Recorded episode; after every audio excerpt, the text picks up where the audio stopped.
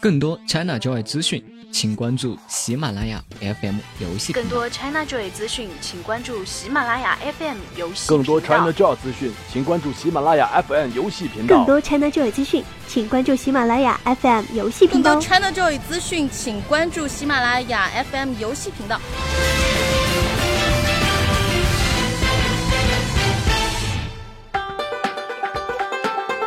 好，我是喜马拉雅游戏联盟的美少年，呸，是美少女主播青兰。其实我的真名叫明明，对，就是那个明明可以靠脸吃饭，偏偏录游戏还能秒杀全场的明明。所以呢，以后不要叫我青兰，叫我明姐姐。一百万高薪在这里，白富美之路坦荡荡。一年一度的 China Joy 呢，终于进入了尾声，我们游戏联盟推出的 China Joy 专题也即将告一段落了。最近一直有小伙伴在节目评论和青兰的朋友圈里留言，要青兰给他们发 China Joy 现场 show girl 的照片。哼，天真的人们呀！其实，在没去 China Joy 之前，青兰就得到小道消息说，今年的 show girl 们都过胸了，所以连单反都懒得带，照片也都是随手用手机照的，像素渣的毫无撸点。唉，帮我申请媒体证的小哥，此时已哭晕在厕所里了吧？在今年的 China Joy 上呢，又涌现了一位神奇人物，他就是点滴哥。此人扛着输液架，贴着输液贴就跑来 China Joy 现场，以一副明年今日给我烧香的架势，打动了众多参战者与媒体。最重要的是，还打动了一位身材非常好的 show girl，亲自为点滴哥扛输液架，这可比在冰冷冷的病房里幸福多了。上面这件事呢，人物是真的，收 girl 是真的，输液架也是真的，但这一动机嘛，这位小哥基本只徘徊于某游戏厂商展台的某游戏试玩区，收哥们也是在此区域全程陪护，这就让人不得不想起去年 CG 很火，而今年却提及很少的一种现象——炒作。说到这，肯定有人会说：“青兰，人家就是喜欢这个游戏厂商的游戏不行吗？人家就是喜欢收 girl 贴身照顾不好吗？” 第一点呢，青兰表示，国产网游的魅力要是能有如此之大，那估计游戏老总们做梦都会笑醒了。至于第二点呢，青兰不得不说一句：少年郎，你们真是图样图森炮啊！中华上下五千年优良传统，到今天已经让连个过马路的老太太都不敢扶了。你说挂个吊瓶就有大胸妹子陪护你吗？如果不是厂家炒作，不是姑娘脑子有问题，那你的输液架一定是黄金打造的吧？黄金打造的输液架，青兰也想帮着拿呀。最后呢，请来说一下我关于炒作的定义吧。在特定时间里的特定场合做特定的事情，有可能带来特殊效果的行为，这就是炒作。当然，CJ 除了这些无关痛痒的炒作，也还有很多真正的大牌前来捧场。其实每年来到 China Joy 现场的各界名人都不在少数，明星走穴站台捞金也是司空见惯。玩家们在玩游戏看妹子拿周边的同时，还能偶遇到不少网红明星。那今年又有哪些名人空降 CJ 现场呢？为游戏卖力宣传，与粉丝们亲密互动的呢？下面就让青兰为各位听众老爷们介绍一下吧。首先是我们敬爱的国民老公王思聪，王校长。热爱游戏电竞的他，已经不是第一次来到 CJ 现场了，行程安排也是相当的紧凑，各种趣事桃花不断，玛丽苏的场景一幕幕诞生。我大喜马拉雅的同事们也有幸一睹王校长的尊容。成功抓拍到了偷偷玩手机的王思聪，随后老公又莅临巨人站台，接着被愤怒的小鸟二发布会现场呆萌女保安顶撞，晚上在星耀三六零现场又被霸道总裁周宏伟赠送戒指，自带主角光环的传奇人生果然不同样。关于呆萌女保安顶撞霸道总裁的桥段，请来我不禁脑洞大开，这个故事后续的发展应该是这样的：一个月后，霸道总裁压在女孩的身上说：“你还让不让我进？”一年后，幸福的一家拥有了新成员王祖蓝。七月三十一日，呆萌男神李易峰现身 China Joy，参与《愤怒的小鸟二》展台现场互动。作为《愤怒的小鸟二》的代言嘉宾呢，李易峰一直以来都是《愤怒的小鸟》系列游戏的真爱粉。他曝光了自己的游戏 ID 幺九八七零五零四，希望借此机会挑战全球的玩家。China Joy 二零一五年开幕至今，李易峰被戏称为本届 CJ 颜值最高的男明星。他在现场频频惹来粉丝尖叫，现场玩家观众们呢也纷纷为他拍下各个呆萌帅气的瞬间。同样是七月三十一日，王珞丹以一身黑色小礼服现身上海 ChinaJoy 游戏展，并助阵腾讯应用宝展台。女神的到来呢，吸引现场玩家观众纷纷慕名而来，一睹女神的风采。而拥有强悍马甲线、完美身材的王珞丹，现场更化身健身教练，教玩家如何做好平板支撑，引发现场观众纷纷举手想上台一试。许绍洋以嘉宾身份现身于上海 ChinaJoy。现场八七八七零展台，一身肌肉的他身穿黑色的酷炫背心，引发众多粉丝的围堵。在现场呢，面对粉丝的热情，许绍洋也频频与玩家互动，一场场激烈异常的 VR 游戏竞技，引发了现场的无数尖叫。网络爆笑剧集暴走漫画的一众男神女神也亮相了 CJ，现场搞起了签售活动。其中，首席鉴黄师唐马如和富士康张全蛋的出现呢，最吸引人注意。现实中的他们也是一如既往的搞笑卖萌，亲和力爆表呢。禁胸令呢，让这届 ChinaJoy 平淡了不少，不过依然还是有人选择顶风作案，坦然露胸。嗯，没错，他就是真女汉子 Lady Beard，一个追随着水手服爷爷，立志要登上 show girl 界顶峰的男人。无节操系重量级 coser Lady Beard 在 CJ 期间也亮相网易展台。这位著名的萌系大胡子女神一站上舞台呢，就引来了围观的一众粉丝尖叫。此次她以天娱中的好体现玲珑形象示人，一股魔性的吸引力让我和同去 CJ 的某男性小编萌生了和他生猴子的冲动。关于此种人间奇迹，青兰只想说一句：喂，警察局吗？这里有变态呀！好吧，我只是说出了我身边某男性小编的内心 OS。其实青兰本身呢，还是对这位小胡子大叔蛮有好感的。当然了，ChinaJoy 本质上也是国内互联网人的一次大型聚会。在本次的 CJ 之行中，我们有幸采访到了埃德斯奇科技有限公司的孙总。下面就让我们来听一下他对于未来中国游戏产业的一些理解和看法吧。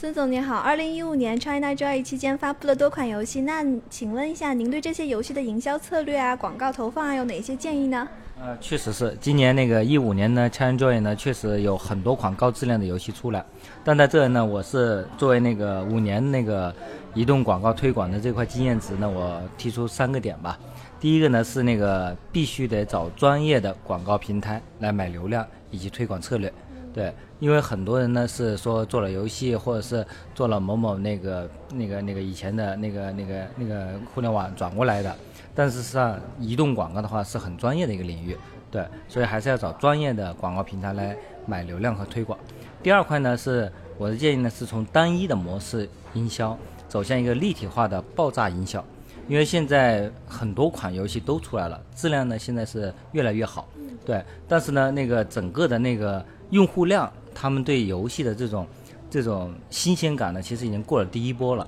所以呢，以前传统的一个 PC 或者是一个 APP 的一个推广，已经不能满足用户的那种需求了，必须是一个立体化的爆炸式营销。我说爆炸式营销呢，就是说应该是在 PC、移动、视频广告、电视，你像去年我们推的那个《海岛奇兵》，它其实是伴着那个电视。电视的一个那个快乐大本营的一个一个一一个整个代言，以及它的一个电视视频广告，所以那块一下子就带动了整个它的一个那个 A P P Store 的一个排行榜。对，今年呢，你看花千骨也是一样的，顺着它的那个电视剧，对对对，其实它的那个活跃度很高，那个用户量，对它的那个整个的那个月流水的话，已经远远超出他们的预期了。对，现在应该是在冲两个亿了，已经早就过一个亿了。对。所以呢，这个呢，我是建议从单一的模式营销到立体化的爆炸营销。第三个呢，就是在广告投放的流量策略方面呢，我是建议呢要注重三个方面。第一个方面呢是曝光类的媒体，第二类呢是买量类的媒体，第三呢就是要收口类的媒体了。这三类媒体一定要互相辅佐，要单只是曝光，那你后续 ROI 会很差；如果单是只是买量，那你达不到那种。真正的那个投放的那个最优的一个比，那如果是单单的呢，没有一个收口，你只是曝光买量，没有收回来，那你的整个的 UP 值以及后续的回收会很难看。所以这三面这三方面一定要呃互相配合的来。哎，那请问国内游戏厂商在推广方面遇到过最大的阻碍是什么呀？呃，其实做了五年了嘛，其实最大的阻碍呢，现在来自于两方面，一方面呢就是。呃，所有的 A P P 的那个流量呢是比较碎片化的，说实在的，它没有一款 A P P 说像 P C 时代的百度啊、腾讯啊，或者像阿里啊，这流量特别集中，它是比较分散的、比较碎片化的，所以呢，它的媒体涉及到好几十万款的流量。那这时候呢，其实广告主呢要去要他的人力，包括他的专业度、他的精力投入，就靠了那呃几个人、十几个人，很难把这些流量聚拢过来，所以需要一个很好的那个平台来把它把这些流量收拢过来，以及通过技术力量以及投放优化师来做优化。对，第二个方面呢就是防作弊了，这是从 PC 到移动端都是不变的概率。就防作弊这个东西呢。就是如果单纯你投一款游戏来说，你很难做到防作弊。你像爱德思奇的话，已经投了这四年投了一千五百多款游戏了，所以他在里面积累了很多的一些投放经验值。哪些媒体易于作弊？哪些媒体它的作弊量高？或者是哪些用户？我们有 SDK，我们监测了七亿个七亿台独立设备号的独立设备，所以哪些是假量，我们那个系统很容易判断出来。再加上我们的人工的做的优化，所以防作弊体系呢。我们也是很好的能够规避掉这两个，一个是投放的一个碎片化流量的一个聚拢，一个是防作弊体系，这两个是一直在那个最大的阻碍吧。这方面呢，其实爱德思奇是比较专业的去做了一些那个技术上的一个攻关，以及我们后续的对流量的一些清洗。对。那请问在移动营销领域的话，贵公司的规划是怎么样的？呃，移动营销呢，其实也看不了太远，因为移动行业整个发展特别快，就是可能现在是每个月都有新东西出来，每个季度都有一个大的一个突破，所以呢，我们能看到今年二零一五年，二零一五年呢，现在爱德思奇呢重点主推的是爱德智投，爱德智投呢是基于我们那个四年半以来的 AD Network 加我们的 DSP，做成了一个我们自己的爱德智投一个移动广告交易平台。相当于是，所以这个呢是我们那个在广告主端那个帮助用爱德智投这套系统来帮助广告主做优化。另外一端呢就是开发者，开发者那一端呢，其实我们像去年按那个上海文广那个百事通那个一亿美金注资以后，我们拿这钱呢，很多人都说你们是不是要自己做游戏？但我们并没有自己做游戏，我们是拿钱呢一方面去改进我们的技术，投入更大，来帮广告主的 ROI 做得更好。另一方面就是把这些钱呢投入到媒体 APP 开发者呢，把这个生态做得更好，让他的钱分得更多。所以呢，今年呢，我们把 SDK 那一块的 APP 的呢让利了百分之二十以上。先，其实这个百分之二十呢，大家在业内人士呢就觉得啊，你们疯了，把这么多利润都让出去了，那你们做这个是干嘛呢？但在业外人士呢，好多就觉得宣传都是啊，你看别人都是百分之百返返返钱返流量，其实。我们这个呢就做的比较实在，让利百分之二十，就是我相当于说我把我赚的所有的钱我都让出去了，而他所谓的百分之百返利啊或者什么的，那只是一个 PR 噱头而已，对，对，这就是我们整个的一个规划。嗯，我们平时会看到很多游戏广告，非常的简单粗暴，然后非常破坏我们用户的体验。那游戏如何投放才能够吸引用户关注，并且留下好的印象呢？呃，其实投放呢，我们也投放这么多广告了。我们现在覆盖呢有个过十万款 APP，呃，投放广告呢也投放了过万个广告组了。但在整个过程中呢，我们发现呢，其实你能找到精准的广告用户。投放他喜欢的广告，其实他是不觉得很烦的，也不觉得这是一种骚扰，就相当于是你在运动的时候，你突然推推送给你在运动的 APP 里面推送一些功能饮料，或者是更好的一些运动的衣服和鞋子，但是那你会觉得，哎，这正是我想要的，也是我正需要的，因为你那个汗特别多的时候，哎，说你要补充你的营养了，这时候那这种你不反感的，但如果你是在玩游戏的时候，突然一下蹦出来一个差评或或者一个 ban 的。说这个啊，你下载这个游戏去吧，你会觉得很烦，影响到整个的体验。所以在这时候呢，第一方面呢，我们做的工作呢，就是把 A，我们有一个叫 APP 广告体验师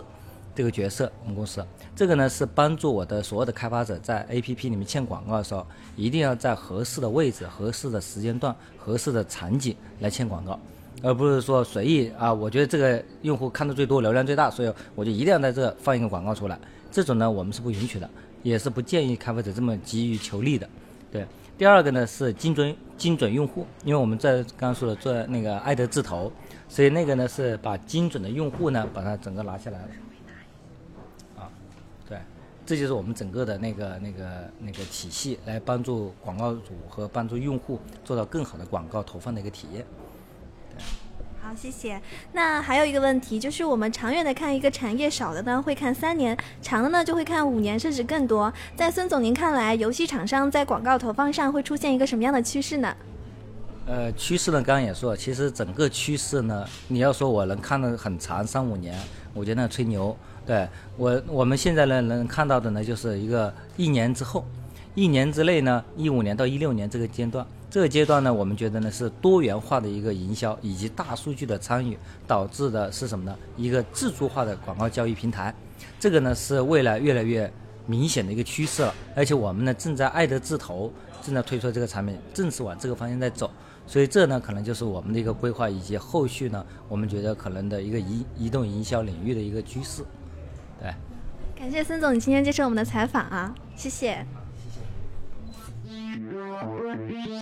更多 C 哥资讯，请关注喜马拉雅 FM 游戏频道。更多 China Joy 资讯，请关注喜马拉雅 FM 游戏频道。更多 China Joy 资讯，请关注喜马拉雅 FM 游戏频道。更多 C 哥资讯，请关注喜马拉雅 FM 游戏频道。更多 China Joy 资讯，请关注喜马拉雅 FM 游戏频道。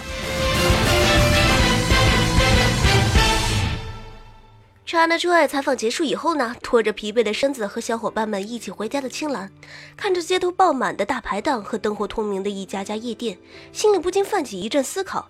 ：China Joy 不会是各大夜总会和小龙虾店密谋已久的阴谋吧？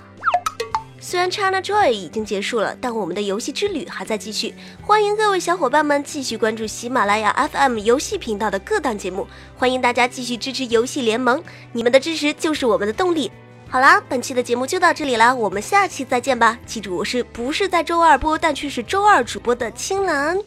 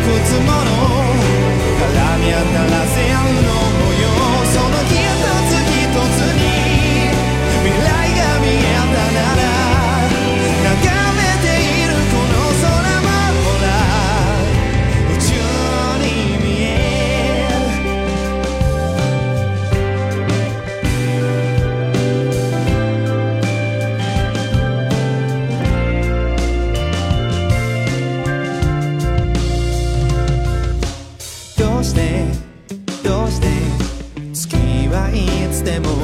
何も言わないで闇を照らしてるんだろう。僕らはどうしてどうして鼓動の数に限りがあるってのを知ってて無駄にしちゃうんだろう。胸に抱え